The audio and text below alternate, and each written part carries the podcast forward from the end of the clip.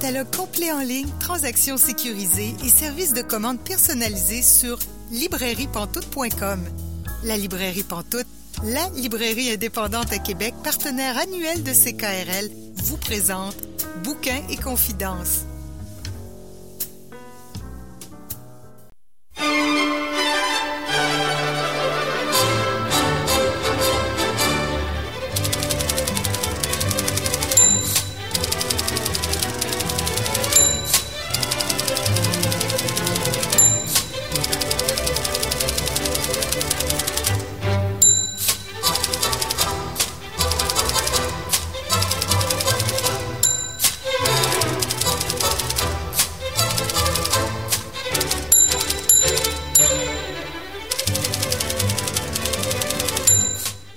Bonjour et bienvenue à Bouquin et Confidences. Julie Collin pour vous accompagner jusqu'à 19h ce soir. Notre invitée de la semaine est Michelle Ouimet. Je m'entretiens avec elle d'environ 30 minutes. Également, notre chroniqueuse Marianne Caillé, fidèle à son habitude, va venir nous parler d'un classique. Et là, c'est un classique qu'on connaît peut-être plus comme film que comme livre, mais pourtant à la base, ça part d'un livre comme d'habitude. Mais pour commencer, bonjour Caroline Ménard. Bonjour Julie. Donc, on poursuit nos bonnes habitudes. Ça fait plusieurs émissions qu'on commence comme ça ensemble. Quand même, mais quand on a une bonne habitude, hein, pourquoi la changer? Ben, c'est ça que je me dis. tu sais, quand on a, pris, on a pris un bon pli, là, donc euh, continuons comme ça. Mais là, je voyais, euh, je fais une petite aparté, je voyais ton, ton regard quand j'ai dit Michel Ouimet, c'est quelqu'un que tu apprécies aussi. Oui, ben en fait, moi, je la connais surtout pour l'aspect journalistique. Mm-hmm. J'avoue que j'ai pas encore découvert ses, euh, ses, romans, ses livres, mais j'aimerais beaucoup euh, découvrir le tout. Alors, je me, je me doute que l'entrevue va être fort intéressante avec elle. Oui, tout à fait. C'est vraiment intéressant. Mais toi, tu nous parles d'un livre très intéressant aussi aujourd'hui. Oui, vraiment, un petit livre rédigé par Daniel Sioui. Ça s'intitule Indien stoïque, publié donc cet automne aux éditions Anénorak. On rappelle que les éditions, les éditions pardon, Anénorak sont situées à Wendake et euh, c'est une maison d'édition donc qui vise à mettre en valeur des voix autochtones. Ils font vraiment des très très beaux livres depuis quelques années. Là, ils ont une production que personnellement j'adore. Donc vraiment dans, dans tous les domaines aussi, essais, poésie, romans. C'est vraiment hyper diversifié très riche comme collection. Hein. Et le l'essai en fait indien stoïque est le premier livre de Daniel Sioui qui est publié dans une nouvelle collection d'ailleurs chez Anénorak, la collection Harang, qui a comme objectif de donner la voix donc aux euh, autochtones qui veulent faire connaître leur vision ou leurs opinions sur l'avenir des Premières Nations. Faut mentionner aussi que Daniel Sioui, ben, c'est le fondateur euh, des éditions Anénorak et de la librairie Anénorak qui est située à Wendake. Si vous avez l'occasion d'ailleurs d'aller à la librairie Anénorak, c'est fort chouette, très belle librairie. Et il y a un beau fond là-bas de, oui. de, littérature autochtone. Ah oui, vraiment, j'ai trouvé des essais euh, que j'avais beaucoup de misère à trouver dans d'autres mm. librairies d'ailleurs, puis ils les avaient chez Anénorak, donc vraiment un, beau détour à faire là, euh, par Wendake. Et l'essai, donc, indien stoïque, c'est vraiment très court. On parle de 80 pages. Petit format carré, en plus, comme essai. Euh, et l'auteur euh, dit, en fait, qu'il déverse sa colère sur différents sujets liés aux Premières Nations. Alors, il va parler de gouvernance autochtone, des difficultés euh, entre les Autochtones à s'entendre sur certains sujets, des relations avec les Blancs, de la loi sur les Indiens, de l'exploitation des ressources naturelles. Alors, il traite quand même de beaucoup de sujets hein, dans 80 pages. C'est quand même un assez bon... dense. Euh, c'est assez dense quand même. Et moi, ce que j'ai beaucoup aimé avec cet essai-là, c'est vraiment le ton qui est très particulier, qui est très humoristique, euh, incendiaire, on pourrait dire. C'est vraiment pas l'essai classique hein, auquel on, on s'attend. Euh, on pourrait dire que Daniel Sioui, bon, il, tire surtout euh, un peu là, de tout bord, de tout côté, mais c'est quand même très pertinent en fait de la manière dont il aborde ces sujets-là. Et il y a beaucoup euh, d'humour cynique aussi. Puis moi, j'avoue que je suis un bon public ouais. pour ça. Là, je trouve ça très drôle. Donc, ça m'a vraiment beaucoup plu ce, ce, genre de ton. Je sais pas toi, Julie, est-ce que c'est quelque chose qui, qui que t'aimes en général ce oui, genre de tout à fait. Oui. Mais j'étais surprise parce que je m'attendais pas à ça. À ça, oui. Parce que c'est ça, c'est limite pamphlétaire. Oui, oui, c'est vrai. Vraiment, il y a un ton euh, là-dedans que, qui m'a surpris beaucoup de la part de Daniel Sioui. En Oui. fait, je pense que c'est beaucoup ça. Oui, je pense que je m'attendais pas à ça. Euh, pour l'avoir côtoyé un peu. Là. Oui, oui, tout, tout à fait. Puis euh, c'est vrai que c'est un peu, euh, il y a, l'aspect un peu euh, pamphlétaire, mais c'est ça, on, rit beaucoup tout en réfléchissant beaucoup aussi. Fait que moi, évidemment. J'aime beaucoup ce mélange-là justement de d'humour et de réflexion qui sont très, très, très pertinentes. Je donne un, petit exemple là, juste avec la disons, l'espèce de dédicace qu'on a en, en, début de livre, on a une citation de Cicéron qui dit Jamais le sage ne se met en colère. Et là, Daniel Sioui, il commente en dessous, il dit Fuck, j'en ai, encore des croûtes à manger avant de devenir le vieux sage de la réserve. déjà, en partage comme Ah ouais, le ton est donné, c'est parfait, j'aime ça. Donc, vraiment un livre super intéressant et les opinions qui sont exprimées par l'auteur là-dedans, je trouve que ça allait un peu à l'encontre de ce à quoi on s'attend souvent des euh, prises de position par rapport euh, aux questions autochtones. Et ça, j'ai vraiment beaucoup apprécié ça. Par exemple, il va défaire un peu certains mythes. Il va au niveau, par exemple, de l'idéalisation du passé euh, chez les Autochtones. Donc, il va dire là, il faut arrêter de d'idéaliser l'époque où on vivait dans le bois, où on vivait dans les maisons longues. Le progrès, ça a du bon. Et euh, moi, j'aime bien ma famille, ma belle famille, mais vivre dans une maison longue à l'année avec eux autres, je serais pas capable. non, mais c'est ça. Il aime son intimité, sa, tranquillité à la maison. Exactement. Donc, c'est oui le respect des traditions, mais selon lui, il faut arrêter d'idéaliser cette époque-là comme si tout était forcément plus beau à cette époque où on vivait dans la nature. Euh, c'est aussi, il y a certaines opinions parfois aussi sur euh, les, les blancs ou les non qui vont essayer énormément de faire partie de la gang, comme il dit, mhm. puis il trouve ça un peu louche, là, parce qu'il se dit, ben, tu sais, être autochtone, c'est pas si cool que ça, là, c'est, ça peut être difficile et tout, puis donc, avec ça, il, se méfie des fois un peu des... Des disons, des opinions ou des attitudes de certains blancs comme ça, ou certains aussi qui rentrent, par exemple, à la librairie Nénorac pour savoir c'est quoi leur animal totem, ou, euh, tu sais, ça, je me suis dit, oh boy, il y a des gens qui, euh, ouais, ils, ont de la curiosité, mais ils savent pas comment la manifester de manière adéquate, hein? alors euh, ils doivent se faire demander toutes sortes de choses aussi à la librairie Nénorac. Là, en disant ça, tu vois, tu me fais penser que, pour moi, c'était pas juste de rire puis de réfléchir, mais c'était aussi qu'une fois de temps en temps, j'étais fâchée en lisant ça. Oui. Parce que c'est fâchant de lire quelque chose comme ça, parce qu'on se dit, franchement, les gens, vous allez poser ce genre de questions-là, réalisez-vous à quel point c'est un manque de respect, de, de, de c'est un manque de plein de choses, là. ça n'a pas de bon sens. Ah, absolument, absolument. C'est vrai que par moments, justement, on va être un peu frustré de, de, disons, de l'attitude de certaines personnes, de certains trucs qui se passent, puis tu te dis, voyons, ça, ça, ça se peut pas, là, tu sais, mais... Et pourtant. Et pourtant, hein, les gens, tout à fait. Hein. Mais euh, j'ai beaucoup bon aimé ces différentes prises de position là. J'ai trouvé que c'était assez rafraîchissant. Puis ça défait aussi le mythe hein, que les autochtones sont un tout homogène, qui ont mm-hmm. toutes la même vision, puis toute la même manière de voir les choses, puis la même euh, les mêmes aspirations pour le futur. Tu sais, c'est vraiment pas ça. Il y a une diversité de points de vue, il y a une, une pluralité d'opinions là-dedans. Puis c'est important de le mettre en relief aussi là, dans des essais comme ça. Euh, il y a beaucoup de réflexions sur la gouvernance autochtone que j'ai trouvé très intéressante quand il parle aussi aussi de essayer d'avoir une espèce de, de, modèle de souveraineté association où les mm-hmm. autochtones du Canada seraient unis, mais il y aurait quand même leur autodétermination puis leur spécificité culturelle. Donc, ça leur permettrait de reprendre le contrôle de leur territoire. Ils pourraient négocier des ententes avec le gouvernement fédéral, par exemple, pour des redevances, des choses comme ça. Fait que je trouvais, ah, il y avait quand même un aspect, tu sais, poussé là, dans la réflexion quand même. Là. Tu vois que c'est quelqu'un qui a réfléchi à euh, ces questions-là euh, quand même là, pour, euh, pour être capable d'en discuter puis d'élaborer sur le sujet aussi. donc ça, c'est assez, assez intéressant. Puis il va beaucoup euh, parler des conflits entre les chefs autochtones eux-mêmes. Mm-hmm. Hein, il dit des fois c'est difficile s'entendre entre nous. Hein, donc il y a ça aussi qui est un gros conflit chez les, les, les différentes communautés autochtones. Euh, et souvent, il va dire parfois, bon, le chef de l'Association des Premières Nations du Québec et du Labrador a l'air d'un bon Jack, mais personne ne semble vraiment savoir à quoi il sert.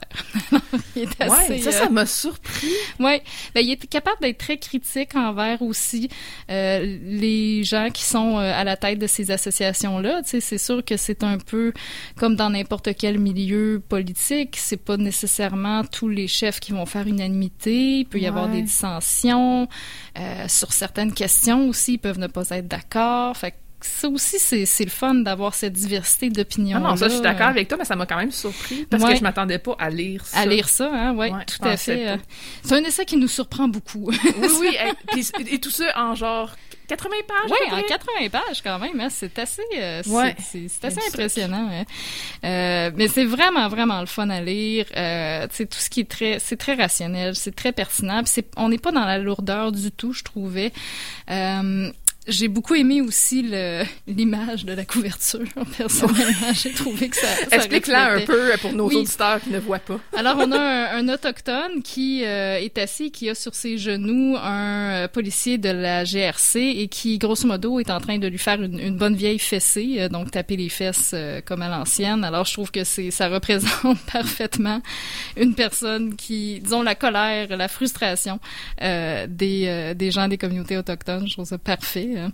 Euh, puis aussi le contexte dans lequel cet essai-là est, est, né est assez mm-hmm. intéressant. Hein. Il l'explique au début, il mentionne qu'il était dans une espèce de une réunion en fait sur un projet d'édition autochtone et on lui a comme subtilement dit que le projet en soi est un peu trop colérique et qu'il fallait diluer la colère pour que ça soit pas trop choquant pour le Québécois moyen et pour que ça soit plus dans la bienveillance. Alors lui, Daniel Sioui trouvait ça terrible qu'on refuse de droit aux auteurs d'être en colère. Et là-dessus, moi, je trouve que complètement raison. dans la mesure où, tu sais, la colère, en plus, euh, on a tendance à voir ça comme étant négatif, mais ça peut être extrêmement fécond comme sentiment. Ça peut déboucher sur du mm. réel changement. En fait, souvent, le, changement passe par une forme de colère hein, contre les injustices, etc. Donc, euh, en soi, tu sais, je trouve que c'est très pertinent comme réflexion. Puis, à un moment donné, ben, c'est normal mal que les populations qui ont été exploitées pendant des centaines d'années soient un peu en colère. Hein? C'est, c'est assez légitime. Alors, euh, ça, m'ouvrait aussi un peu des réflexions sur la, la, la fragilité blanche, un peu, hein? cette espèce de d'attitude des blancs qui sentent euh, outrés parfois là, quand des gens vont remettre en question leurs agissements ou leurs privilèges ou leurs attitudes qui sont racistes puis ils s'en rendent pas compte. Euh, alors ça aussi, ça ouvre à, d'autres euh, d'autres interrogations, d'autres questionnements, puis c'est un point de départ assez intéressant comme essai. Là, et, euh, j'espère vraiment que ce ne sera pas son dernier. Je pense qu'il y, a, de quoi... Euh, il y a une voix quand même qui est particulière. ça serait intéressant qu'il continue, mais ça, il, y a, l'air d'être tombé un peu dans, dans l'écriture un peu par accident, quasiment, parce que c'est pas ça qu'il planifiait du tout. Puis on s'entend, il y a une maison d'édition, il y a une librairie, il aurait pu publier euh, vraiment longtemps. C'est vrai, que ça hein? faisait pas partie de ses, plans du tout. Puis ce livre-là, c'est écrit, puis voilà, tu sais, il fallait que ça, sorte. Oui, absolument. Euh, bon, on, va, lui souhaiter que, qu'il continue parce que c'est une colère très, très légitime. Est-ce que je peux vous en lire un petit extrait? Oui, j'allais te le demander. Oui, merveilleux. J'adore les extraits. les auditeurs, auditeurs aussi, je suis pas mal certain. Euh, ça donne le ton, hein? Ça donne une meilleure idée. Oh, oui, vraiment, clairement. Alors, ça va comme suit. Hein. Je sais bien que je ne réglerai rien avec ce petit livre, mais j'espère qu'il deviendra un des clous dans le cercueil de la colonisation. Et comme on sait tous que les pères fondateurs étaient de gros bonhommes alcooliques, ça risque d'en prendre beaucoup des clous. Alors, on se lâche lousse. Au moins, ce livre m'aura permis de crever l'abcès et j'espère sincèrement qu'il donnera envie à d'autres de me répondre. Comme ça, on va peut-être pouvoir commencer à mettre sur pied un réel plan de décolonisation à l'échelle du pays. Dans le meilleur de mes mondes, le seul fait d'avoir fait entendre ma voix inciterait plein d'autres personnes à enfin dire ce qu'elles pensent. J'en profite aussi pour adresser un petit message personnel aux jeunes autochtones qui vont peut-être lire ce livre. Il n'y a vraiment rien de mal à laisser sortir ses émotions, et c'est normal de ressentir de la colère. Je pense que les Autochtones de la planète entière sont en colère, mais il vaut mieux l'utiliser à bon escient que de la laisser vous pourrir l'intérieur.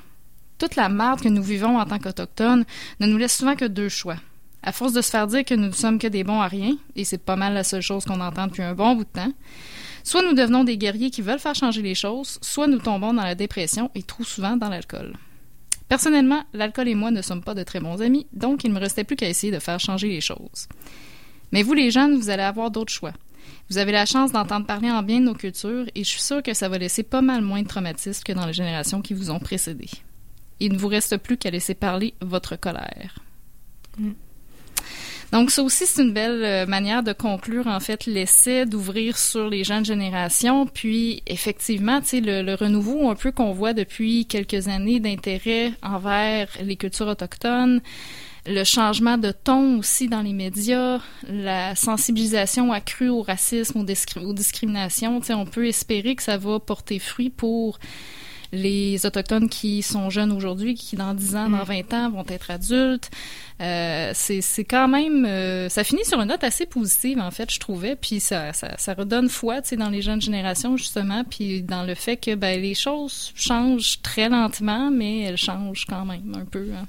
Oui, puis c'est une invitation aussi à écrire pour mm-hmm. les autres personnes qui voudraient soit lui répondre, soit s'exprimer tout simplement. Donc, Absolument. ça aussi, je trouve ça intéressant de, d'ouvrir la porte, puis en montrant aussi, ben moi, c'est mon premier livre, puis voilà ce que j'ai fait, toi aussi, tu peux écrire. Mm-hmm. Je trouve Tout à fait, hein. c'est intéressant. C'est accessible à, tous. Oui, vraiment. Donc, tu nous rappelles les références, s'il te plaît? Oui, alors c'est l'essai Indien stoïque de Daniel Siwi, publié aux éditions Anénorac cet automne.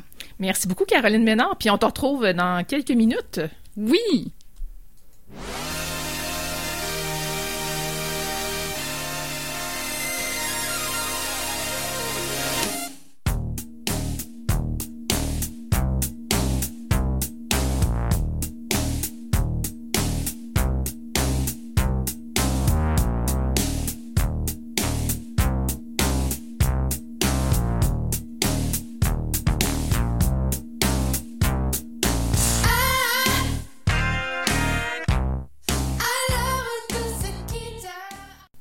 C'était Marie-Pierre Arthur avec Dans tes rêves. Vous êtes bien encore à Bouquin et Confidence jusqu'à 19h et je suis encore avec Caroline Ménard. Bonjour. Bonjour Julie. Donc là, tu nous parles d'un club de lecture que tu co-animes. Oui, tout à fait. Donc euh, moi, dans, dans la vie, je travaille comme bibliothécaire à la bibliothèque de l'Assemblée nationale et on a une nouvelle activité, en fait, cette année pour l'année 2021-2022, qui est un club de lecture ouvert au grand public. Alors, on est très content, surtout avec le, le contexte de la pandémie et de l'année mm-hmm. qu'on vient de vivre, hein, où on a été plutôt assez refermé au, public. On est donc très content de pouvoir offrir cette activité-là au grand public. C'est un club de lecture qui est axé sur des essais québécois qui euh, vont toucher soit à des euh, sujets comme la démocratie, le vivre ensemble, ou sur euh, des sujets qui touchent plus à l'actualité. Hein. Alors, on trouvait ça intéressant aussi d'y aller avec des essais il y a déjà des clubs de lecture dans la ville de Québec qui sont plus axés sur euh, les romans ou la poésie, mm-hmm. mais au niveau des essais, il n'y avait pas vraiment d'offres à ce, à ce niveau-là. Alors, on trouvait qu'il y avait un créneau intéressant à investir là-dedans. Et de la manière dont ça fonctionne, en fait, on prévoit une rencontre par mois. Les participants et participantes ne sont pas obligés de s'inscrire à toutes les rencontres, pas du tout. Ils peuvent vraiment sélectionner là, selon ce qu'ils préfèrent, selon les livres qui les intéressent davantage. Et pendant une heure et demie, une fois par mois, on va donc discuter de l'essai qui est euh, au programme. C'est une activité entièrement gratuite, évidemment. On demande seulement aux gens d'avoir en main l'essai pour pouvoir en discuter. Et on demande, bien évidemment, comme c'est une activité qui a lieu à la bibliothèque de l'Assemblée nationale, il faut avoir une preuve de vaccination, le fameux passeport vaccinal et tout. Mais sinon, euh, à part ça, l'inscription est obligatoire. On demande aux gens de nous écrire par courriel à l'adresse bibliothèque à commercial nous envoyer un petit courriel pour mentionner euh, la séance à laquelle ils veulent assister. Et après ça, ben, on se prévoit une très bonne discussion autour de différents essais. La première rencontre prévue est le 30 novembre prochain, alors dans une semaine, en fait, mardi prochain, de, mardi de la semaine prochaine, en fait, de 17h30 à 19h, et ça va porter sur le livre intitulé Raviver la démocratie pour un partage accru du pouvoir. C'est un essai donc publié chez Somme Toute cette année en 2021, euh, rédigé par trois auteurs, Geneviève Dorval-Douville, Kimberly, Kimberly Desormeaux et Marc-André Ouellette.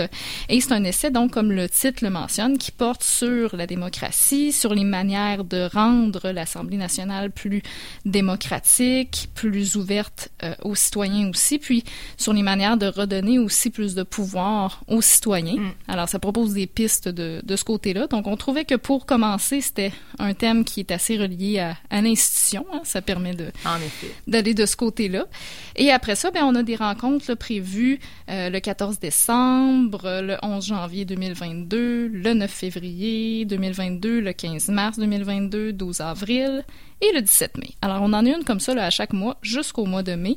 C'est en général toujours les mardis soirs de 17h30 à 19h. Si les gens veulent avoir la liste des livres, ils peuvent aller sur notre site web bibliothèque.asnat.qc.ca et ça va leur donner vraiment là, tous les livres qui sont euh, sélectionnés. Donc, on a essayé d'avoir des sujets euh, divers qui puissent intéresser différentes personnes. On a essayé aussi souvent de les relier aux thématiques euh, mensuelles. Par exemple, euh, en avril 2022, on a la Journée de la Terre. Alors, on a Mhm. pris un, un essai sur euh, le gaspillage alimentaire, par exemple. Donc, on essaie de- d'avoir des, des thématiques intéressantes comme ça. Et en général, ce sont toujours des essais, euh, disons, assez bien vulgarisés et pas trop longs aussi. hein. Alors, le but, c'est pas de se lire une grosse brique de, de 500 pages quand même. On, Non, c'est on veut donner une chance euh, aux participants et participantes. Alors, on y va avec des, des essais relativement courts et qui sont bien vulgarisés, adressés justement au grand public. Donc, euh, vraiment, j'invite toutes les personnes qui sont intéressées euh, par l'événement d'y participer. Puis, les discussions sont vraiment euh, très accessibles, très conviviales. hein. C'est très informel. On n'est pas dans une discussion universitaire, académique et tout. Donc, les gens peuvent se sentir très, très, très confortables de, de participer à cette activité-là. Oui, mais moi, j'avais eu la chance de participer à la version Oui. estivale euh, qui se déroulait dehors l'été dernier, euh, co-animée par toi, encore une fois, euh, avec Joanie. Puis c'est ça, c'était vraiment intéressant parce que justement, les clubs de lecture, moi, je participe à plusieurs clubs de lecture, puis je, je participe beaucoup parce que ça me permet de voir autrement les livres. Parce que Ouais. quand on les lit tout seul, ben, on a notre opinion. D'accord? Après ça, quand on les recommande à des gens, comme mettons à l'émission Bouquin Confidence à ce moment, on peut recommander des livres, mais on dira pas tout d'un livre. Absolument. Donc, on va pas aller très, très, très, très loin parce qu'on s'adresse à des gens qui n'ont pas nécessairement lu le livre et on veut donner envie de lire le livre. On veut pas le lire à la place des gens. Mhm. Donc là, en club de lecture, on peut aller à fond, on peut discuter de la fin du livre. Là, c'est sûr, dans un essai, il n'y a pas vraiment de punch. là. on s'entend? Il y en a moins. Il y en a moins, même. mais quand même. Mais c'est ça, on peut quand même aller plus loin, on peut discuter, on peut on peut euh, divaguer aussi des fois. Ça m'a Ouais. fait penser à telle affaire, je suis allée voir la référence qu'il donnait par rapport à ça, non, non, non. Donc c'est super intéressant de pouvoir aller à fond avec d'autres personnes qui l'ont lu puis qui sont pas nécessairement plus connaisseuses. euh. Non, c'est ça vraiment. Puis euh, on, a, on a eu justement, donc on a testé dans le fond l'activité comme tu disais cet été avec trois rencontres. Puis on a eu vraiment une belle expérience. Les gens étaient super intéressés, motivés. Puis ils venaient de tout, euh, tous les domaines, je dirais aussi. C'était vraiment varié. Et puis euh, comme tu dis, c'est ce qui est le fun avec les clubs de lecture. Hein. La lecture est une activité qui est très solitaire, disons, Ouais. individuelle si on veut. Alors de pouvoir jaser d'une lecture avec les, les autres, avec d'autres personnes, c'est vraiment agréable. Puis Ouais. on est aussi dans un espace où euh, tant que les interventions sont faites avec euh, respect, il n'y a pas de bonne ou de mauvaise réponse. Tu sais, Les gens peuvent dire, ben moi j'ai adoré ou non, moi j'ai pas vraiment aimé. Donc, tu sais, on est ouvert vraiment aux, euh, aux- aux différentes opinions là, pour que les gens se sentent Oui, c'est ça. C'est correct de pas aimer un livre, de Absolument. pas avoir compris ou peu importe. Mais moi, ce que Mhm. j'apprécie vraiment beaucoup dans un club de lecture, c'est quand j'arrive avec une certaine opinion, Oui, puis que mon opinion elle change Elle au change, fil des discussions. Ça, c'est vraiment intéressant. ça c'est le fun. Oui, effectivement. Puis- J'avais pas pensé à ça, j'avais pas vu ça, et là, ça t'ouvre un monde complètement euh, sur un livre. Puis des fois, ça m'arrive de relire le livre après. Oui, puis là, sous un autre angle, hein, puis on comprend des choses différentes. Fait Vraiment. qu'on- fait que le dialogue est vraiment euh, constructif dans ces cas-là. Sais, On se rend compte que ça nous, euh, ça nous apporte beaucoup, puis ça nous amène une autre compréhension des, de certains livres, des fois. Là. Donc, c'est euh, ouais, c'est des, des belles expériences. Puis, évidemment, là, on sera pas dans les jardins de l'Assemblée, mais on va être à la bibliothèque de l'Assemblée. C'est un beau lieu c'est un très beau lieu. C'est vraiment un beau bâtiment. Alors, euh, si les gens aussi ne sont jamais venus à la bibliothèque, c'est euh, l'occasion rêvée de venir voir ce lieu en même temps. Donc, euh, tu nous dis où est-ce qu'on peut trouver l'information, s'il te plaît? Oui, sur le site web de la Bibliothèque de l'Assemblée nationale. Alors, c'est le www.bibliothèque.asnat.qc.ca et il y a une page Club de lecture qui vous donne toutes les dates, les heures, les livres sélectionnés et les mentions là, pour euh, l'in- l'information en fait pour vous inscrire. Ben, merci beaucoup, Caroline Ménard. Merci Julie.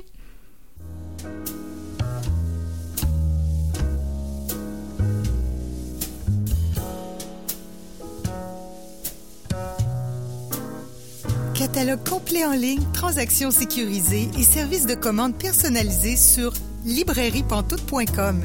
La librairie Pantoute, la librairie indépendante à Québec, partenaire annuel de CKRL, vous présente Bouquins et confidences.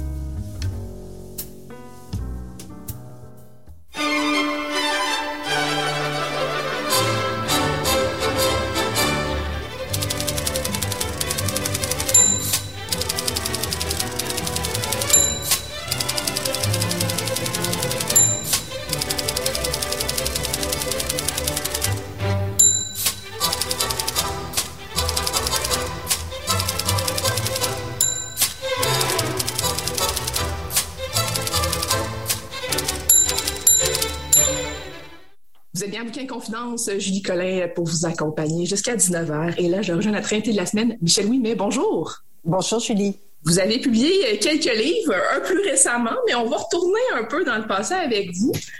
Le premier livre que vous avez publié, c'est en 2014, c'est La Promesse, une histoire avec une journaliste, journaliste que vous étiez vous-même jusqu'à votre retraite.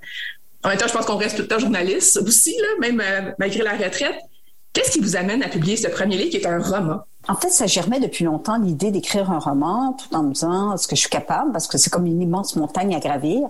Parce qu'être journaliste et écrire des articles, c'est une chose. Se lancer dans un roman de longue haleine, c'en est une autre. Alors, en fait, ce qui a tout déclenché, c'est, euh, moi, je fais du vélo l'hiver, je suis tombée sur mon épaule, puis euh, donc, euh, j'ai déchiré un tendon, je me suis fait opérer. Et il fallait que je prenne six semaines de repos, ce qui m'est jamais arrivé de ma vie. Là. Tout ce que je fais faire, c'est marcher, marcher, marcher. Puis une fois, je suis partie prendre une grande marche sur la montagne ici à Montréal. Quand je suis revenue, je me suis installée à ma table et j'ai écrit le premier chapitre.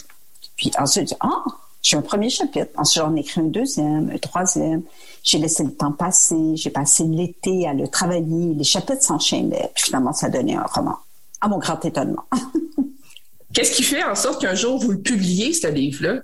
Parce qu'il y a une différence entre l'écrire puis après ça le publier. Qu'est-ce qui qu'est-ce qui fait en sorte que vous avez l'opportunité ou que vous créez l'opportunité pour publier? En fait, j'avais l'impression quand j'écrivais ce livre-là que ça se passait uniquement entre moi et mon ordinateur. Et je pensais jamais que ça sortirait là, dans, dans, dans l'espace. Je l'ai envoyé à un éditeur à Montréal et puis euh, moins d'une semaine après, il m'appelait. Puis j'ai rencontré euh, une éditrice adjointe là, euh, qui, m'a fait, m'a suggéré des changements, qui m'a dit oui, euh, c'est une histoire, c'est publiable. Ah, j'étais très contente. En même temps, j'avais un trac fou, puis euh, je, souffrais du syndrome de l'imposteur. Je n'osais jamais dire je suis écrivain ou autrice. Je disais je suis une journaliste qui écrit des livres, qui a écrit un roman, c'est tout ce syndrome de l'imposteur-là, c'était estompé un peu, parce que je me suis dit, bon, j'écris des livres, j'écris des livres, c'est tout, là, on va arrêter de s'enfarger dans, dans, dans, la syntaxe. Et puis, c'est comme ça que c'est arrivé. Mais tout à fait un peu comme par accident, si vous voulez. Mais... Qu'est-ce que ça raconte? Alors, ce que ça raconte, c'est qu'en fait, j'ai été plusieurs fois en Afghanistan et à chaque fois, j'utilisais peut-être 20 euh, de mes notes parce qu'un article dans ce journal, on peut pas s'étendre et s'épancher pendant des pages et des pages. Donc, il faut se ramasser et laisser de côté plein d'histoires.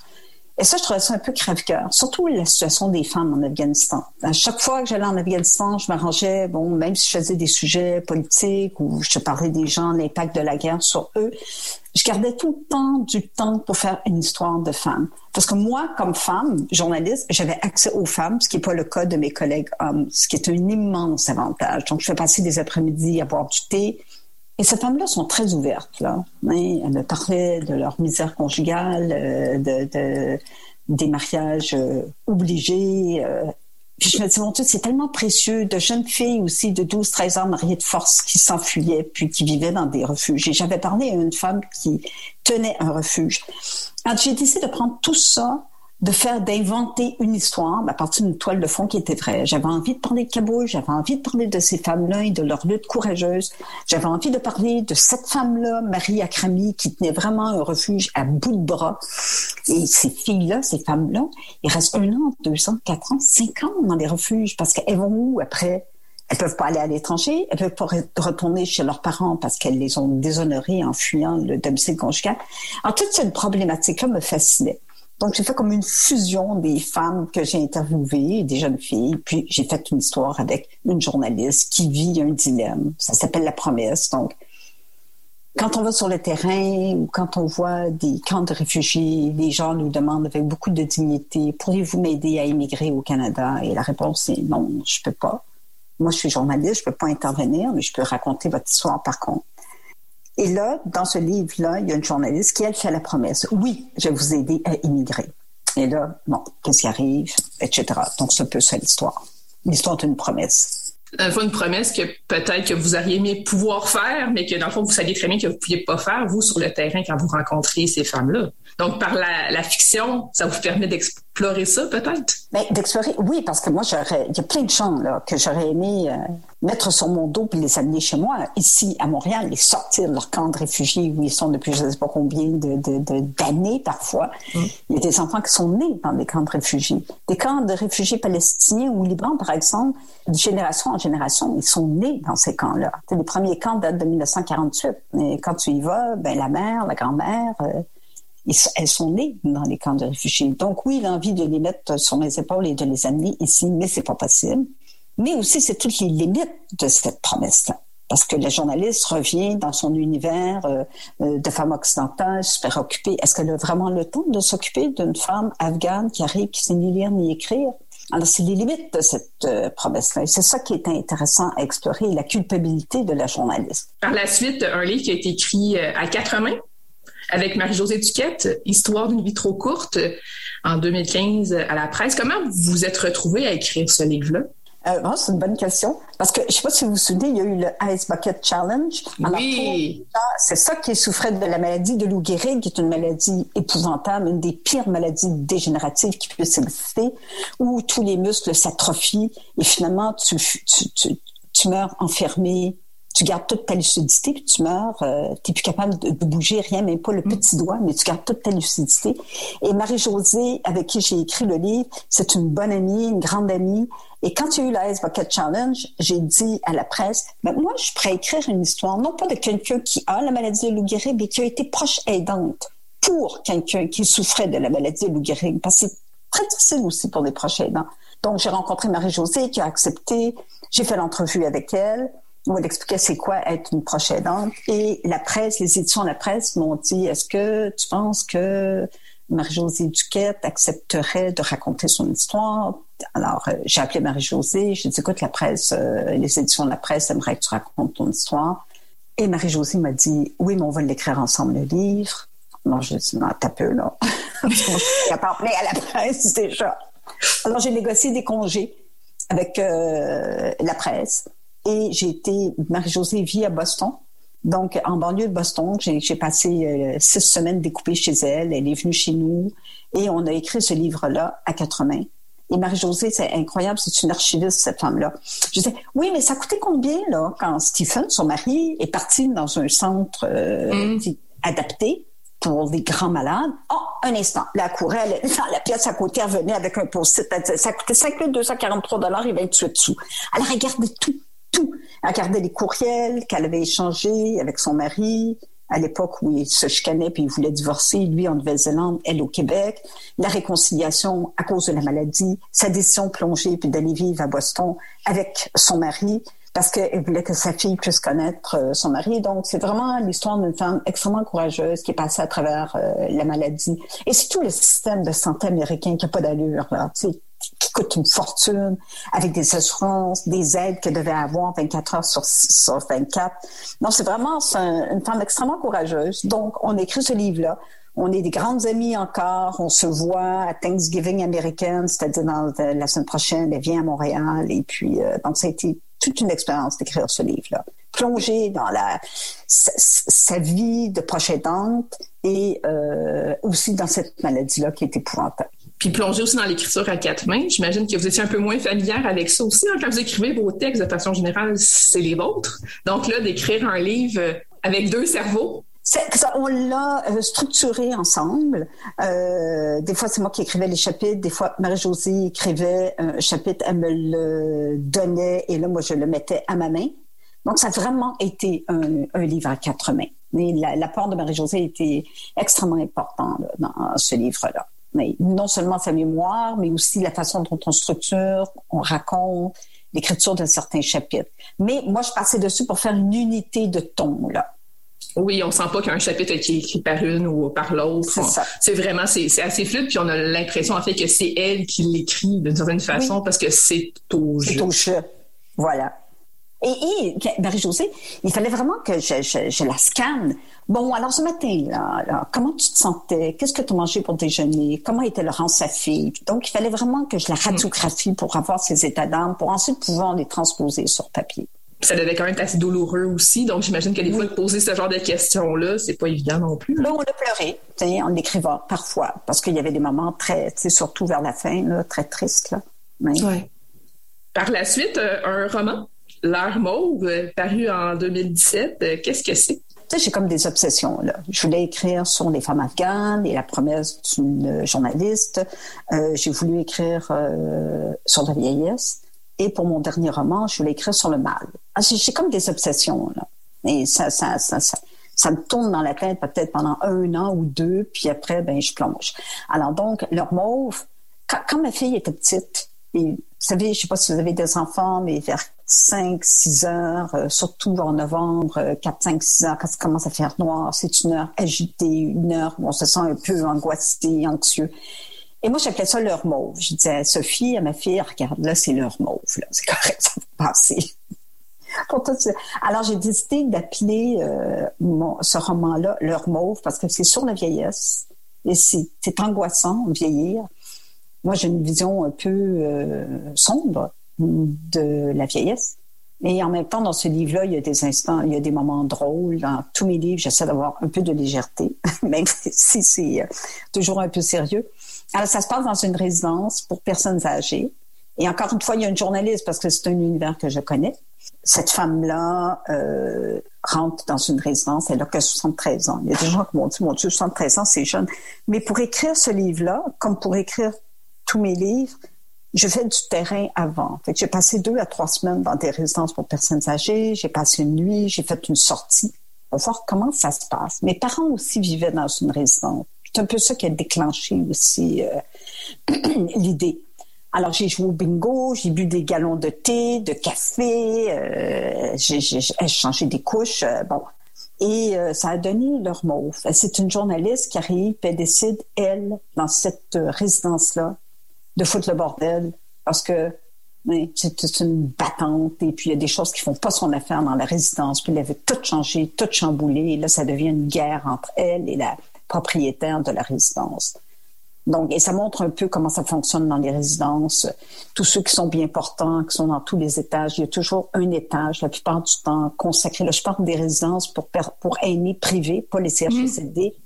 Il y a un étage qui est réservé aux personnes qui sont euh, atteintes et que les gens dans mon roman appellent les atteints.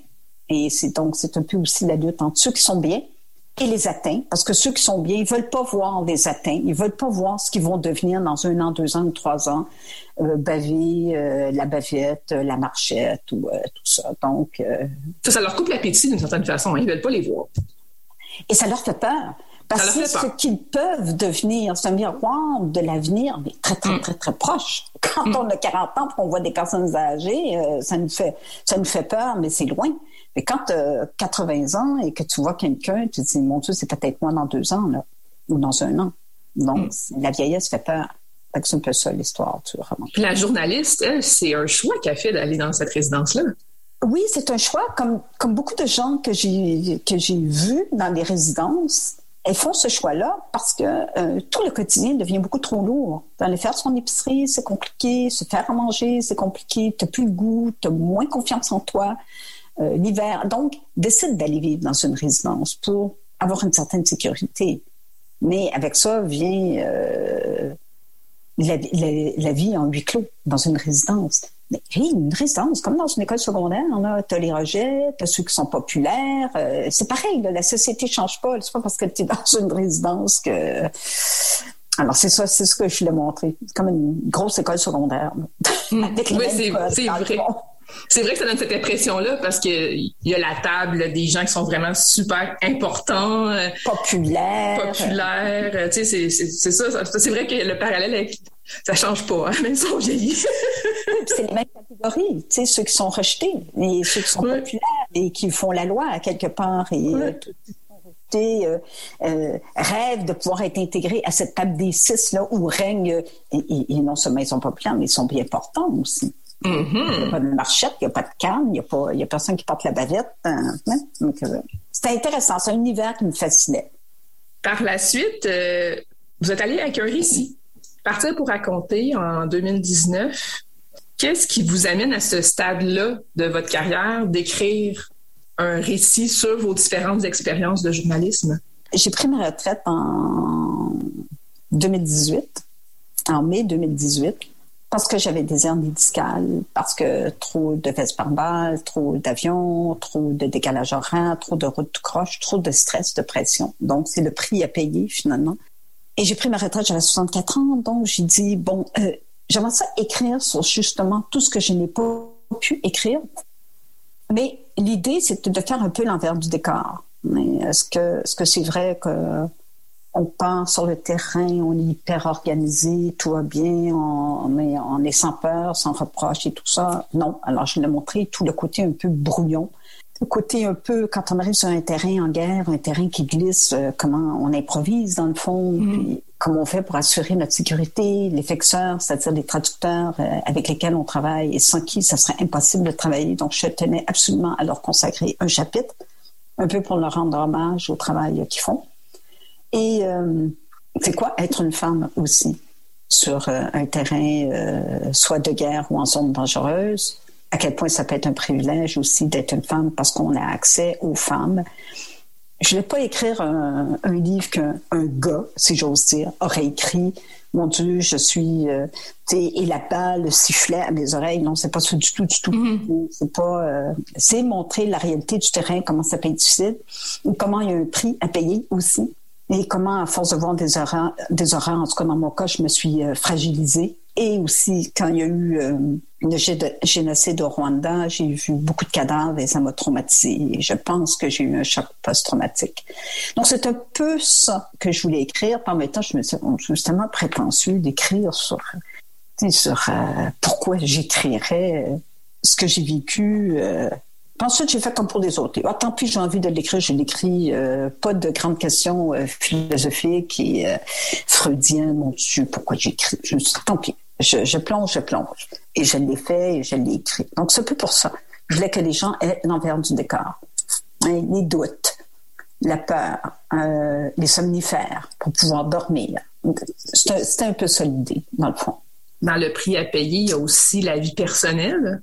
C'est quelque chose que vous abordez dans le livre. Euh, avec votre fille, avec votre conjoint. Donc ça aussi, c'est pas évident. Puis c'est le prêt à payer souvent d'une femme qui est mère et tout ça, qui veut aussi se réaliser dans sa carrière. Oui, absolument. Alors, je, leur devais de leur consacrer un chapitre, comme j'ai fait pour mes, euh, pour mes fixeurs. Alors, euh, je suis arrivée chez ma fille avec mon carnet, mon crayon, mon calepin, et je lui ai posé des questions. J'ai fait la même chose avec mon chum. J'ai dit, bon, ben là, c'est le temps jamais, défoulez-vous. je suis passée au cash, comme on dit en bon français. Surtout ma fille, je dirais, qui me disait à quel point euh, ça a été difficile pour elle parce qu'elle était inquiète. Et elle m'a dit, tu sais, maman, euh, c'est les mères qui doivent s'inquiéter pour leur enfant pas le contraire. Ben, tu m'as fait vivre un stress, puis ça, oui, je t'en veux encore un peu. Puis mon chum, ben, quand je partais à la dernière minute, je disais, ah, je m'en vais, mettons, au Liban, sous les bombes. Lui, il capotait, mais moi, je lui disais, écoute, arrange-toi avec tes, avec tes angoisses, parce que moi, euh, ce que j'ai constaté dans le fond avec le recul, c'est que ça prend une certaine dose d'égoïsme pour faire ça, parce que tu es replié sur euh, ton stress, ton angoisse, euh, parce que tu veux livrer, tu veux pas être trop fatigué, tu veux faire un bon boulot, tu sais ce qui t'attend, et puis tu, deviens un peu sourd aux, angoisses et aux inquiétudes de tes proches. Ma mère aussi a été inquiète, mais ma mère était discrète, elle n'osait pas me le dire. Mm. Et vous dites qu'on sait à quoi on s'attend, puis ça, mais vous ne saviez pas nécessairement tout le temps non plus à quoi s'attendre quand on arrive sur le terrain. Hein?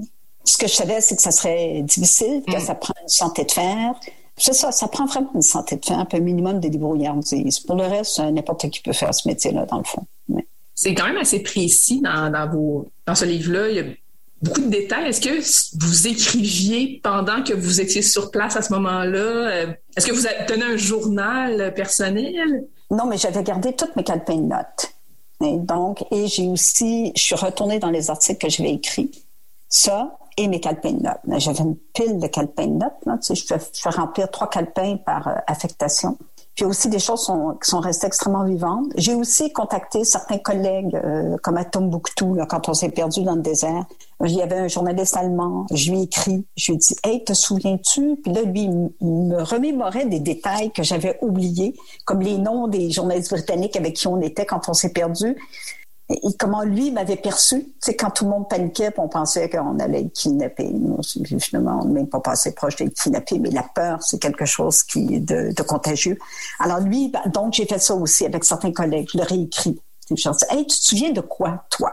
Et puis, euh, pour la Syrie, entre autres, j'ai voyagé deux fois. Été deux fois en Syrie, les deux fois avec un photographe. On est prendre bien ensemble. Ils m'ont rappelé des choses. Donc, c'est un peu comme ça que j'ai reconstitué les, les récits. Et euh, par la suite, le plus récent, paru en 2021, L'homme au chat, un roman noir. Mm-hmm. Qu'est-ce que ça raconte? Bon, là encore, c'est une autre de mes obsessions, c'est le mal. Alors, euh, je voulais écrire sur le mal parce que j'en ai vu et euh, sur le terrain, ben, la bêtise de l'homme, c'est effarant. Il répète, répète, répète toujours les mêmes folies. Et aussi, j'ai une formation en histoire. Donc, j'ai vu à travers l'histoire comment l'homme répète les guerres. L'homme a un instinct de destruction extrêmement fort. C'est un peu la pulsion de vie, la pulsion de mort de Marcuse. Et ça, ça me fascinait. Mais j'ai aussi, ici, au Québec, interviewé des meurtriers, comme le double meurtre du pont Jacques-Cartier en 1979. Deux hommes qui ont euh, violé la jeune femme, euh, deux adolescents de 15 ans, puis les ont jetés ensuite en bas du pont Jacques-Cartier sans remords. Et j'avais raconté cette histoire-là et rencontré le meurtrier à la Macasa. Ah, ça, c'est vraiment, ça me fascinait. J'ai fait aussi des entrevues avec des pédophiles. Et puis, qu'est-ce qui se passe dans la tête de quelqu'un qui dérape, qui tue, puis euh, qui est dominé par le mal? Donc, je voulais écrire ça. Puis je me suis dit, je vais incarner le mal dans la tête d'un psychopathe. Donc, si un psychopathe, ben, il tue, il y a des meurtres, il y a des meurtres, ben, il y a un enquêteur. Puis évidemment, il y a une journaliste, parce que je mets toujours une journaliste, c'est un univers qui me fascine et que j'aime raconter parce que c'est un univers que je connais. Et mon éditeur me dit, ben, écoute, Michel, t'as un polar. ah ouais, bon, OK. OK, ça sera un polar. Mais l'intention n'était pas je vais écrire un polar. L'intention, mm. c'est je vais écrire sur le mal à travers un psychopathe, les meurtres et tout ça. C'est un peu comme ça, le, cheminement. Vous venez de dire qu'il y a un personnage de journaliste dans ce livre-là parce que c'est l'univers que vous connaissez. Est-ce que ça se peut, un livre de Michel Ouimet, ou est-ce qu'il n'y aurait pas de journaliste? Peut-être peut-être le prochain, je ne sais pas. Mais euh, j'ai quand même été 29 euh, ans dans une salle de rédaction. Bien avant ça, j'ai été recherchiste, donc euh, toujours pour des émissions quotidiennes. Puis, euh, je pense que les journalistes, c'est un métier absolument formidable, indispensable. C'est un pilier de la démocratie. Mais en même temps, nous, les journalistes, on a plein de tics et de travers. Des fois, on se comporte comme des vautours, je pense entre autres au tremblement de terre en Haïti. Là on se mettait à je sais pas combien pour interviewer une victime. Ça m'a toujours mis un peu mal à l'aise. Et aussi, une salle de rédaction, c'est comme n'importe quel milieu de travail. Ça peut être toxique, pas toxique. Il y a des inimitiés, il y a des gens qui sont euh, ambitieux, qui sont prêts à piler sur la tête de quelqu'un pour avancer. C'est la nature humaine. C'est comme un peu encore la comparaison entre euh, une résidence pour aînés puis une école secondaire. Mm. Alors, c'est un peu ça qui m'intéressait. Comme c'est un milieu que je connais, ben, j'ai donc une journaliste. Pour les enquêteurs, ce que j'aime dans écrire des romans, c'est que je fais euh, un mélange, si vous voulez, entre mon la journaliste qui est jamais loin et la romancière. Donc, je fais toujours du terrain. Pour la résidence pour personnes euh, âgées, pour leur mauve, j'ai passé deux, trois semaines dans une résidence pour personnes âgées. J'ai parlé à des travailleurs sociaux, j'ai fait plein d'entrevues. Euh, pour euh, la promesse, mais j'ai été plusieurs fois en Afghanistan. Pour ce livre-là, le mot chat, mon polar, ben, j'ai passé deux semaines avec des enquêteurs dans la police de Longueuil. La police de Longueuil m'a laissé complètement libre d'accompagner des enquêteurs. J'ai vu parce que moi, c'est un milieu que je connais pas. Ah, qu'est-ce qui se dit le matin autour de la machine à café? Mm. Est-ce que ça sacre? Est-ce que ça sacre pas? Comment les gens s'habillent? C'est quoi la dynamique entre les enquêteurs et leurs patrons? Donc ça, pendant deux semaines, j'ai fait tous les shifts. Ensuite, j'ai parlé à des psychologues, un psychologue judiciaire avec un profileur, et puis j'ai fait mes devoirs. Mais ça, c'est intéressant. J'ai voulu aussi parler euh, des, euh, des meurtriers. Alors, j'ai, je passe par le service correctionnel du Canada et j'ai contacté j'ai envoyé à chaque parce qu'on ne sait pas où les meurtriers sont emprisonnés. Donc, il mm. faut passer par le service correctionnel du Canada qui gère euh, les prisons, si vous voulez. Et je leur ai demandé, pouvez-vous acheminer une lettre? Alors, j'ai écrit une lettre à, neuf prisonniers, dont Paul Bernardo, Robert Picton, Russell Williams, Luca Magnotta, celui qui a dépecé. Là. Mm-hmm. Une lettre personnelle, écoutez, je leur ai expliqué ma démarche, c'est pas comme journaliste, c'est comme romancier, blablabla. Bla, bla, bla. Ils ont tous dit non. Et Russell Williams, l'ex-colonel de l'armée, là, qui est un homme brillant, euh, qui a fait plusieurs meurtres tout en étant euh, colonel, en ayant un, poste très haut. Lui, je l'ai relancé quatre, cinq mois plus tard. Il a aussi dit non. Ah, donc là, j'ai rencontré euh, Jocelyn Aubu, qui est un médecin psychiatre qui a travaillé pendant des années à l'Institut Pinel, qui reçoit les grands meurtriers comme Turcotte, le mm. cardiologue, là, qui a tué ses deux enfants. Et lui, il a été extrêmement généreux. Il a accepté de me recevoir dans son bureau et de m'expliquer c'est quoi un psychopathe, qu'est-ce qui se passe dans leur tête, comment ça fonctionne, le manque d'empathie, le contrôle, l'intelligence, etc. Et c'est à partir de ça que j'ai pu construire euh, euh, mon psychopathe. Souvent, quand les journalistes écrivent des romans, il y a des gens qui se disent est-ce que c'est un roman de journaliste? Est-ce que c'est extrêmement trop documenté? Puis je vais être j'ai ah. l'impression que je lis un grand article. Mais dans votre cas, c'est pas c'est pas ça qui se passe. Est-ce que vous retravaillez vos textes pour vous assurer que la journaliste, dans le fond, c'est assez discret finalement que ça a été écrit par une romancière qui est aussi journaliste? Comment vous dosez? Premièrement, une fois que j'ai fait toute ma recherche, je la laisse dormir pendant deux, trois mois pour prendre une distance. Sinon, je vais trop être collée sur, sur mes notes. À partir de, ce que j'ai noté sur le terrain, pour pouvoir créer mon propre univers et me détacher de la réalité. Et puis en plus, je promets aux gens qui, qui, qui, acceptent de m'aider, parce que j'ai parlé à d'ex-enquêteurs pour savoir c'est quoi la dynamique euh, avec une équipe et tout ça. Donc, ça, c'est une chose. L'autre chose, c'est que j'ai un excellent éditeur qui s'appelle Jean Bernier et qui, lui, essaie justement euh, de défaire les plis de la journaliste. Alors, il, Jean a fait un travail remarquable.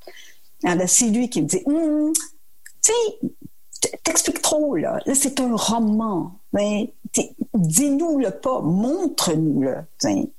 Alors, ça, Jean m'a beaucoup, beaucoup aidé à prendre justement cette distance-là. C'est beaucoup grâce à Jean Bernier.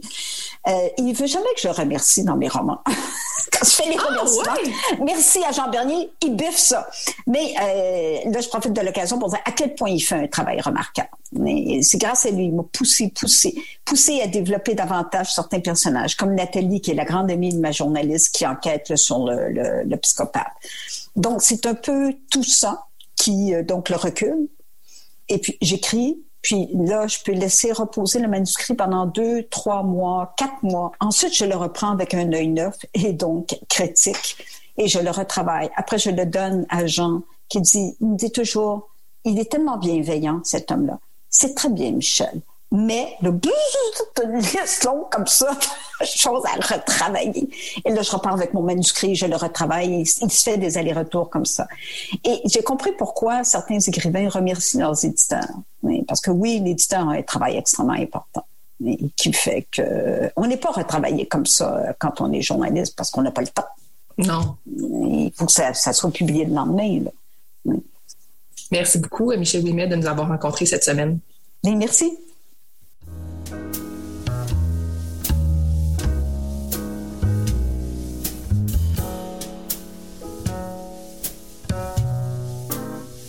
Catalogue complet en ligne, transactions sécurisées et services de commande personnalisés sur librairiepantoute.com.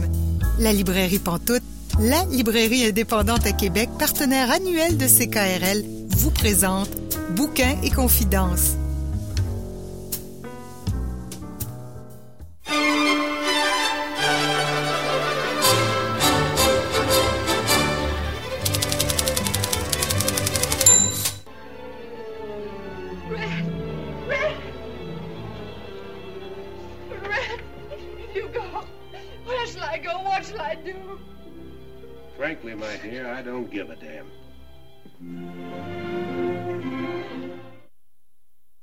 Vous êtes bien à Bouquin Confidence. Julie Collin pour vous accompagner jusqu'à...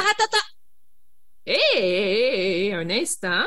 Désolée, je voulais juste tester la méthode Scarlett O'Hara, voir si c'est vraiment efficace pour interrompre les gens. Tu peux continuer, Julie. Donc, euh, vous jusqu'à 19h et la personne qu'on vient d'entendre, c'est Marianne Caillé. Bonjour Marianne. Bonjour Julie. Tu nous as fait écouter un extrait avant euh, de débuter la chronique et avant de m'interrompre. Euh, qu'est-ce qu'on a entendu au juste? Ça, c'est la fameuse scène du film Autant en emporte le vent qui date de 1939 où Red Butler déclare à Annie Scarlett et O'Hara absolument éploré Ma très chère, je m'en contrefous. On pourrait le dire euh, dans une traduction plus exacte, mais ça prendrait un juron, donc euh, je vais m'abstenir à la radio. Et c'est aussi, il euh, faut dire, la dernière fois qu'il y a eu un juron de prononcer dans un film américain avant 1967, parce que le code Hayes est entré en place à peu près à la même époque. Et donc, euh, je pense qu'avec euh, l'introduction et ma interruption, tu as compris que le sujet du jour, ça allait être un autre classique, comme euh, j'en ai l'habitude. Mm. Et on va parler de Autant en emporte le vent de Margaret Mitchell, le livre. Le livre. Pour commencer, je ne peux pas ne pas faire un petit bout sur l'histoire des États-Unis parce que c'est mm-hmm. hyper important et pour l'auteur et pour le livre. Oui.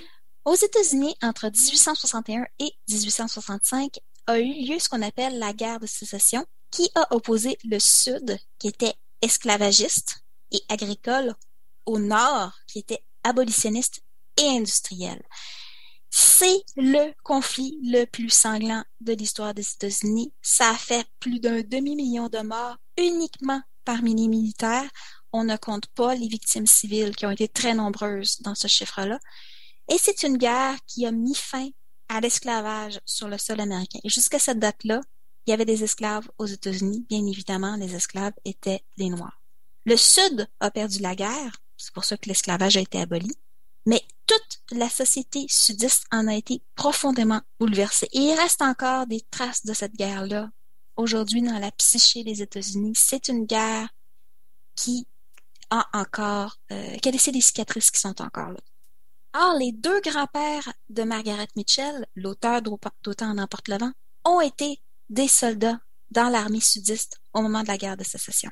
Son père, Eugène Mitchell, qui est né après la guerre, est un avocat, mais c'est surtout un passionné d'histoire. Donc, elle a grandi dans une maison où son, l'histoire était présente. Sa mère, Mabel Stephens, était une importante suffragette à l'époque. C'est une personne qui s'est battue pendant des années pour que les femmes obtiennent le droit de vote. Elle a été aussi extrêmement impliquée dans sa communauté. Elle avait été à la tête d'associations, euh, de, bibliothèques, elle était impliquée dans des comités d'église. Et, petite anecdote que j'ai trouvée, la famille était catholique et la mère de Margaret Mitchell a étudié pendant un an au collège Villa Maria à Montréal. Oh, ouais. Ouais. Donc, euh, oui, euh, la mère de Margaret Mitchell est venue au Québec. Margaret Mitchell elle-même, elle est née le 8 novembre 1900 à Atlanta, en Géorgie, ville où elle va pratiquement passé toute sa vie. Pour la petite histoire, c'est une ville qui est très importante lors de la guerre de sécession. Elle grandit dans la maison de sa grand-mère maternelle, Annie Fitzgerald Stephens, qui a vécu la guerre de sécession? Mais c'est toute une personnalité, la grand-mère. C'est une femme de caractère, ça a été une femme d'affaires à une époque où les femmes restaient à la maison. C'est une personne qui disait tout ce qu'elle pensait, et c'était une femme qui était réputée très difficile à vivre. Elle était volontaire, elle était agressive, elle était capable d'écraser les gens alentour d'elle et c'est la probable inspiration du personnage de Scarlett O'Hara. Quand la petite Margaret a trois ans, à un moment donné, elle passe à côté de la porte du poêle et sa robe prend feu. Ce qui ne la blesse pas, elle s'en sort complètement indemne, mais qui traumatise sa mère. Alors sa mère va l'habiller en pantalon jusqu'à ses 14 ans jusqu'à ce qu'elle rentre à l'école secondaire, dans. Alors, la petite Margaret Mitchell, quand elle est enfant, c'est une tomboy. Elle porte le pantalon, elle joue avec les garçons, elle joue un peu à, ses poupées, mais c'est pas là ses principaux centres d'intérêt. Elle fait beaucoup d'équitation, elle a un poney, donc un petit garçon manqué. Mais surtout, c'est une petite fille qui est extrêmement avide de lecture. Mais elle lit des séries qui sont destinées aux garçons. Elle lit l'histoire de cow-boys et d'Indiens qui sont populaires à l'époque. Et sa mère lui fait la lecture très jeune avant qu'elle-même ne commence à lire. Donc, la lecture fait partie de sa vie depuis sa toute petite enfance. À cinq ans, elle est témoin des émeutes d'Atlanta de 1906. Faut savoir que oui, les esclaves ont été émancipés après la guerre de sécession, mais ça n'a pas réglé le problème du racisme aux États-Unis. Et il y a eu lieu à de très nombreuses occasions des émeutes dans les villes américaines, la plupart du temps qui étaient provoquées par des accusations euh, sur des hommes noirs d'avoir violé des femmes blanches. Et les blancs rentraient dans les quartiers noirs armés, faisaient feu, battaient des noirs. Il y avait souvent des morts Or, la famille Mitchell vit dans le quartier juste à côté du quartier noir à l'époque et elle a entendu, elle n'a pas vu, mais elle a entendu ce qui s'est passé. Les émeutes ont fait une douzaine de morts au minimum parmi la population noire du quartier. On ne compte pas les blessés, on n'a pas d'informations sur combien de blessés il y a eu du côté des Noirs. Et cet événement-là va la traumatiser. Durant toute son enfance, les dimanches après-midi sont consacrés aux visites de la famille. Et parmi eux, ben, les grands-parents, les grands-oncles, les grandes-tantes, c'est toutes des gens qui ont vécu la guerre de sécession. Alors, elle s'assoit sur leurs genoux et elle se fait raconter l'histoire des grandes batailles, les généraux, les soldats sudistes, etc. Sauf qu'on a oublié de lui dire un détail important. Elle va apprendre à 10 ans seulement que le Sud a perdu la guerre. Personne n'avait pensé de lui dire. Et ça va tellement lui faire un choc qu'elle va passer plusieurs jours avant de s'en mettre. En plus de ça, elle passe ses étés dans une plantation avec ses grandes tantes maternelles, donc les sœurs de sa grand-mère. Et dans les environs euh, de la plantation de ses grands-parents, on voit encore ce qu'on appelle les sentinelles de Sherman. Au moment de la guerre de sécession, le général Sherman, qui est un général du Nord, a fait une grande marche à travers la Géorgie, où est-ce qu'ils ont appliqué la politique de la terre brûlée. Donc, ils ont brûlé la nourriture, ils ont brûlé les maisons, ils ont brûlé le coton qu'il y avait sur place. Et même au moment de l'enfance de Margaret Mitchell, c'était comme 60 ans après, on voyait encore à certains endroits les cheminées des maisons qui étaient restées toutes seules parce que les maisons étaient en bois, mais les cheminées étaient en, en, briques ou en pierre. Donc, mm. tout ce qui restait des maisons, c'était ces cheminées-là en plein milieu du paysage. Elle grandit dans cette atmosphère-là. Elle commence à écrire extrêmement jeune. Les premières histoires qu'elle invente, elle les dicte à sa mère qui va les prendre en note. Elle va écrire après ça quand elle va savoir elle-même écrire beaucoup de petites histoires. Elle les relie avec des morceaux de carton pour que ça comme des livres. Elle va même s'inventer une maison d'édition pour les publier. Donc, elle écrit dès sa plus tendre enfance. Elle fait ses études euh, secondaires dans une école privée pour filles où elle va particulièrement s'impliquer dans la troupe de théâtre. Elle va être sur scène, mais va aussi écrire certaines pièces de théâtre qui vont être jouées. À l'été 1918, qui pour elle correspond à l'été entre le secondaire et le collège, aux États-Unis, ça correspond au niveau universitaire, elle fait la rencontre de Clifford West Henry, qui, selon la plupart de ses biographes, serait le grand amour de sa vie. Mais on est à l'été 1918. On est en pleine Première Guerre mondiale. Et bon, ben, Clifford Henry, il s'en va sur le front en France. Il se fiance avant son départ, mais malheureusement, il meurt sur le champ de bataille en octobre 1918. premier grand choc. Le deuxième, quelques mois après, en janvier 1919, sa mère, avec laquelle elle avait une relation extrêmement proche, contracte ce qui était la grande maladie pandémique de cette époque-là, la grippe espagnole. Margaret, à ce moment-là, elle est au collège au Massachusetts. Quand elle apprend que sa mère est malade, elle saute dans un train, mais sa mère meurt la veille de son retour. Elle ne quittera plus vraiment Atlanta après cette date-là. Pour faire des petits voyages à gauche et à droite, oui, mais elle va s'installer définitivement dans sa ville natale. Mais bon, ça c'est le temps des épreuves, mais elle est jeune, elle va rebondir. Et en 1922, elle se retrouve dans une espèce de triangle amoureux parce qu'elle fréquente deux hommes en même temps. Red Upshaw et John Marsh, qui lui font tous les deux la cour. Elle va finir par faire son choix et elle épouse en septembre 1922 Red Upshaw c'est un très mauvais choix. Il s'avère un homme violent, alcoolique, qui va la maltraiter et physiquement et psychologiquement. C'est un mariage qui va être bref, fort heureusement, mais extrêmement dommageable pour elle. Le couple va se séparer dès décembre 1922. Et oui, oui, non, c'est très bref, mais c'est euh, très difficile. Et euh, Red Upshaw va accepter un divorce à l'amiable en 1924 à la condition qu'elle ne porte pas plainte pour les agressions qu'elle a subies. Finalement, elle va se marier avec John Marsh, son autre prétendant, en 1925, mariage qui, lui, va durer elles vont, ils vont être ensemble jusqu'à sa mort. Étant donné que ben euh, Red Upshaw la quitte, elle comme pas vraiment le choix de se trouver un emploi pour subvenir à ses besoins. Entre 1922 et 1926, elle va faire une carrière brève, mais quand même assez intéressante en journalisme. Elle va écrire sur un paquet de sujets. Elle travaille pour un journal d'Atlanta. Elle va faire autant des entrevues d'acteurs. Elle va faire, entre autres, une entrevue avec le célèbre acteur Rudolph Valentino. Dans les années 20, c'est comme la top des stars. Elle va faire de la critique de livres, va faire de la critique de théâtre. Elle va euh, s'intéresser à plein de sujets mais elle va arrêter en 1926 parce que pour la société du Sud, une femme mariée ne travaille pas. Et à peu près à la même période, elle se casse une cheville qui va prendre très longtemps avant de guérir. Son mari, euh, à un moment donné, il commence cette année de faire des allers-retours à la bibliothèque pour euh, lui apporter des livres parce que ben, elle peut pas faire grand-chose d'autre que lire. Lui fait une suggestion. À place de lire les livres des autres, pourquoi t'en écrirais pas un? Et ce sera autant en emporte le vent. Elle commence à l'écrire alors qu'elle est immobilisée.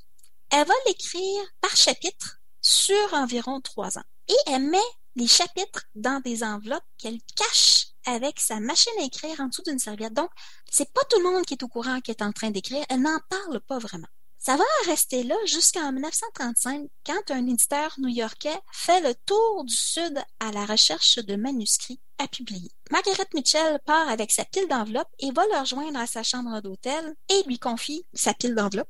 Il va prendre le train le lendemain vers la Nouvelle-Orléans et va lire le manuscrit dans le train. Il va plus tard dire que c'est le pire manuscrit qu'il ait jamais vu. Et ça, c'est un éditeur new-yorkais important qui le dit. Il a dû acheter une valise pour transporter la pile d'enveloppes. Mais en sortant du train à la Nouvelle-Orléans, il prend la valise la poste à New York et lui offre presque aussitôt un contrat de publication. Il a adoré le livre.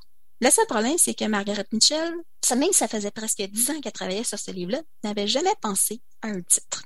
Et elle va finalement prendre un extrait d'un poème qu'elle a beaucoup aimé comme titre. Donc, elle, avait à peu près une dizaine d'idées, puis elle n'arrivait pas à choisir. Puis quand elle a relu ce poème-là, fait comme Gone with the Wind, qu'on va traduire par Autant n'importe le vent, ça fit. Donc, c'est ce qu'elle adopte. Le roman est publié en juin 1936. C'est un roman de 1037 pages qui se vend au prix astronomique de 3 dollars. À l'époque, faut se rappeler qu'on est en plein milieu de la Grande Dépression. Et à Noël, il y a déjà un million de copies vendues.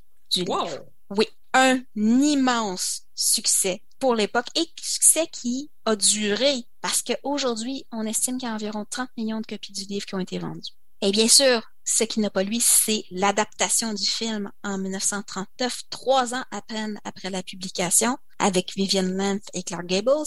Bref, ça fait très longtemps que Hollywood fouille dans la littérature pour euh, mm. surfer sur les grands succès. Margaret Mitchell, elle va passer le reste de sa vie à répondre aux lettres de ses lecteurs et lectrices. Elle va répondre personnellement à toutes les personnes qui lui ont écrit.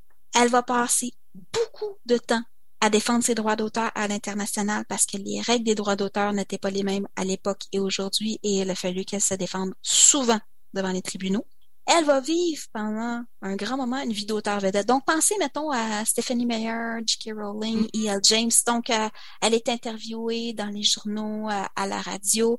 Elle va gagner le prix Pulitzer pour son roman en 1937, mais elle n'écrira plus d'autres livres.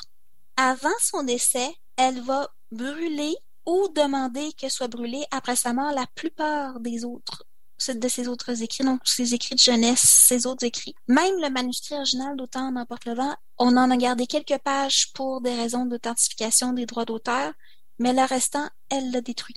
Euh, elle voulait rien laisser. On a retrouvé dans un, tu quand les gens fouillent dans les fonds d'armoire puis ils retrouvent des choses, là, un petit roman qu'elle avait écrit à l'âge de 15 ans qui a été euh, publié au début des années 2000. Euh, mais c'est tout. OK. Et ben euh, finalement, euh, elle meurt en 1949, frappée par une voiture avec un conducteur ivre. Autant n'emporte le vent, le roman. Faut dire, là, on, on, est en automne, on s'en vient en hiver. Moi, je regarde le livre, puis je fais comme, c'est un très bon livre à lire avec une tasse de thé chaud enveloppée dans une couverte, lecture d'hiver. C'est un roman qui, en version française, fait plus de 1400 pages. Alors évidemment, vous le raconterai pas au complet. Je vais vous résumer l'histoire. C'est l'histoire euh, de Scarlett O'Hara, qui est la fille d'un riche planteur en Géorgie, qui est un État du sud des États-Unis. L'histoire commence la veille du déclenchement de la guerre de sécession. Elle a 16 ans. C'est la reine du comté. C'est une enfant gâtée qui a toujours eu pas mal tout cuit dans le bec qui a réussi à avoir tous les hommes qu'elle voulait. C'est une séductrice en série. Elle a tous les hommes de son âge du comté à ses pieds. Mais c'est aussi une femme qui a été élevée dans toutes les contraintes que la société sudiste impose aux femmes. Donc, alors qu'elle a un caractère volontaire, affirmé, puis qu'elle est très déterminée, elle est obligée de s'imposer, de présenter au monde une image d'une femme calme, modeste et douce ce qui ne fit absolument pas avec sa personnalité. Elle est amoureuse du seul homme dans le côté qui n'est pas ses Ashley Wilkes. Et la veille du déclenchement de la guerre, elle apprend que le lendemain, à un pique-nique chez la famille Wilkes, il va annoncer ses fiançailles avec sa cousine, Mélanie Hamilton. Alors là, elle décide qu'elle laissera passer, pas passer ça. Au début, elle essaye de le rendre jaloux en flirtant avec tous les hommes sur place. Quand ça marche pas, elle va le voir et lui fait une grande déclaration d'amour auquel elle répond euh, Dans fait fond, moi aussi je t'aime, mais ça marchera jamais entre nous, fait que non, je vais épouser ma cousine. Ce qu'elle ne prend pas, elle euh, lui donne une gifle, il sort, et là, à son grand malheur, elle se rend compte que quelqu'un a entendu la conversation. Et c'est pas n'importe qui. C'est un homme qu'elle ne connaît pas, qui est présent au pique-nique, qui s'appelle Red Butler. Et lui, c'est un mauvais garçon. C'est un gentilhomme du Sud dont il a tout le charme et le charisme, mais qui se contrefout de la société. Il est un libre penseur, mais c'est surtout quelqu'un que Scarlett va suivre tout au long de sa vie parce que leurs histoires vont se croiser à nombreuses reprises. C'est le seul homme qu'elle ne pourra jamais manipuler. Il y a quelqu'un qui arrive dans la cour, qui annonce que la guerre est déclenchée, alors on oublie le pique-nique qui prend le bar, et parmi tous les hommes qu'elle a flirtés, il y a le frère de Mélanie qui vient la demander en mariage parce que Ashley vient de la rejeter, parce qu'elle a peur que Red parle, parce qu'elle veut pas que l'histoire se sache, parce que, parce que, pour un paquet de mauvaises raisons, elle dit oui. Ce que je viens de vous raconter, c'est les 150 premières pages du roman. Et c'est ce qui va décider du reste de l'histoire. C'est tous les événements de ces 24 heures-là qui vont décider du restant de sa vie. Faut dire, le roman présente une version assez idéalisée du Sud avant la guerre de sécession. Mais ce qu'elle veut raconter avec cette histoire-là, c'est à quel point pour les gens qui l'ont vécu, pour les sudistes, je ne parle pas pour les esclaves, je parle pour les blancs, ils ont vécu euh, la guerre de sécession et la défaite comme l'effondrement de leur monde, de leur civilisation. Ça a souvent été traité comme roman, comme une romance. Moi, j'aurais tendance, après l'avoir lu, en parler comme un roman historique. Évidemment, elle a un parti pris en parlant, mais elle est très bien renseignée. On est vraiment dans les détails comme comment est-ce que les robes étaient faites, comment les uniformes étaient faits, quand euh, ils sont en pleine guerre, c'était quoi les conditions de vie, qu'est-ce qu'ils mangeaient, comment ils se débrouillaient pour euh, parce qu'il manquait de tout à un moment donné, euh, il y avait un blocus, fait qu'ils sont mis à manquer de farine, ils sont mis à manquer de différents produits. Elle, va travailler dans les hôpitaux et après ça, c'est toute la période, parce que l'histoire s'étire jusqu'à ses 28 ans, c'est toute la période qui a suivi la guerre de sécession qu'on appelle la reconstruction. Une période très riche, mais aussi très difficile pour euh, le sud des États-Unis. Et avant tout, il y a les personnages. Scarlett, elle divise. On l'aime ou on l'aime pas. Moi, personnellement, je l'ai beaucoup aimé. C'est ce qu'on appelle un personnage féminin fort. C'est un personnage qui est qui part d'une vie de privilège, qui a été gâtée, qui n'a jamais rien connu comme épreuve et qui, parce qu'elle va en vivre beaucoup d'épreuves, va toujours faire preuve d'une force de caractère incroyable. Peu importe ce qui arrive, elle se redresse, elle se relève. Quand on dit taratata, je veux dire, non, on s'en fout. On, on continue. Elle dit, ils pas elle va fonder des entreprises à une époque où est-ce que les femmes ne font pas d'affaires. Elle va tout faire pour ne pas retomber dans la pauvreté. Elle va mentir, elle va tricher, elle va manipuler, elle va voler le fiancé de sa sœur. Elle va même aller jusqu'à tuer. Oui, parce qu'elle va tuer un, soldat, euh, un soldat qui menaçait sa famille. Mais c'est aussi un, un personnage qui a ses faiblesses. Et sa principale faiblesse, c'est qu'elle a un caractère volontaire, mais elle est entêtée. Et surtout, elle ne comprend pas les émotions humaines. Autant les siennes que celles des autres. C'est un esprit pratico-pratique, Scarlett. Ça lui rapporte, tant mieux ça lui rapporte pas, ça l'intéresse pas. Et c'est pas une femme qui aurait qui a été bloquée dans ses ambitions au niveau de ses études. Sa mère aurait voulu qu'elle étudie plus longtemps. Elle a eu des possibilités, c'est que ça l'intéressait pas. La seule chose dans laquelle elle a eu un peu d'intérêt, c'est les mathématiques. Puis ça va l'aider d'ailleurs plus loin parce qu'elle va devenir une femme d'affaires, donc il faut qu'elle sache compter. Il y a aussi le personnage de Red, qui est l'autre grand personnage du roman, Red Butler, qui est le gentleman du Sud, mais mauvais garçon. Je l'ai déjà dit, mais c'est le personnage, le seul homme qu'elle n'est pas capable de manipuler. Et entre les deux, il y a des joutes verbales qui se renvoient la balle à tout bout de champ. Elle n'est pas capable de le dominer, il se laissera jamais dominer. Et lui, en contraire de Scarlett, il voit très clair dans les gens, elle en particulier, et il n'hésitera jamais à lui dire ses capacités. Il y a un aspect du roman que je ne peux pas passer sous silence. Il a beaucoup de qualités, il a beaucoup de force, mais il y a un gros angle noir, je peux dire. C'est toute la question de la représentation des Noirs. Tous les personnages noirs sont caricaturaux et le discours qu'elle tient à propos des esclaves émancipés est très problématique. Hmm. Autre point, ce fameux mot en haine-là, si c'est une question sensible pour vous, ne lisez carrément pas le roman. Il est présent quasiment partout. Faut dire que l'esclavage n'est pas le sujet du roman, les relations raciales non plus, mais c'est visible que c'est le point noir du roman. Malgré tout, moi je dirais que ça vaut la peine de le lire même en 2021 pour une raison très simple. C'est que en le lisant, j'étais très surprise de trouver des préjugés, des conceptions du monde, euh, des idées qui ont malheureusement encore cours aujourd'hui. On est en 2021 et si on suit l'actualité américaine, c'est encore très présent. Et tout part de là. Tout part de cette période-là, des événements qui sont arrivés à ce moment-là, et on voit comment la trame, le fil remonte à cette époque-là. Je vais conclure en vous lisant un extrait du tout début du livre pour vous donner une idée de quelle atmosphère se dégage. En ce radieux après-midi d'avril 1861, Scarlett O'Hara était assise entre Stuart et Brent Tarleton sous la véranda fraîche et ombreuse de Tara, la plantation de son père, et offrait une image ravissante. Les onze mètres de sa nouvelle robe de mousseline verte à fleurs bouffaient sous les cerceaux de sa crinoline, et leur teinte s'harmonisait parfaitement avec celle des sandales de maroquin vert à talons plats que son père lui avait rapportées depuis peu d'Atlanta. La robe dégageait à ravir la taille la plus fine de trois comtés et son corsage très ajusté moulait une poitrine bien formée pour une jeune fille de seize ans. Malgré la façon pudique dont elle avait étalé ses jupes, malgré l'air réservé que lui donnaient ses cheveux lisses ramenés en chignon, malgré l'immobilité de ses petites mains blanches croisées sur son giron, Scarlett avait peine à discipliner sa véritable nature.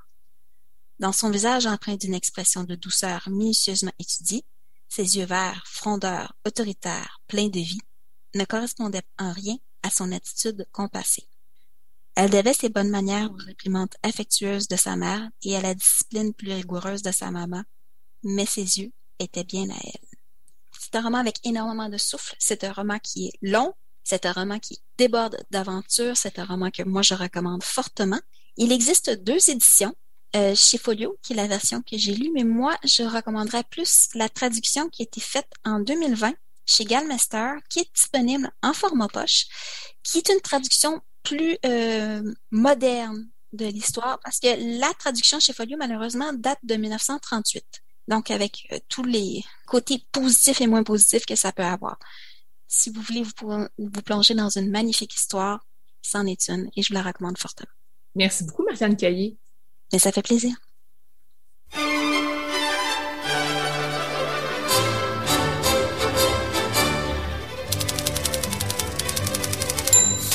C'est tout pour l'émission euh, Bouquin et Confidence. Merci à notre invité de la semaine, Michel Ouimet. Merci également à nos chroniqueuses Caroline Ménard et Marianne Caillé. Restez à l'écoute de CKRL. C'est en aparté qui suit euh, dans quelques instants. Passez une belle soirée et à la semaine prochaine.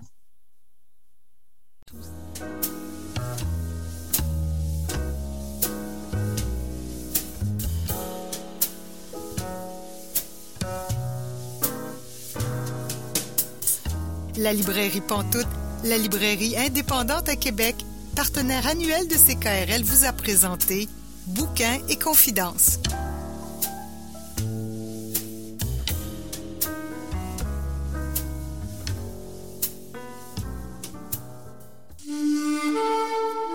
Cette émission est disponible en balado-diffusion.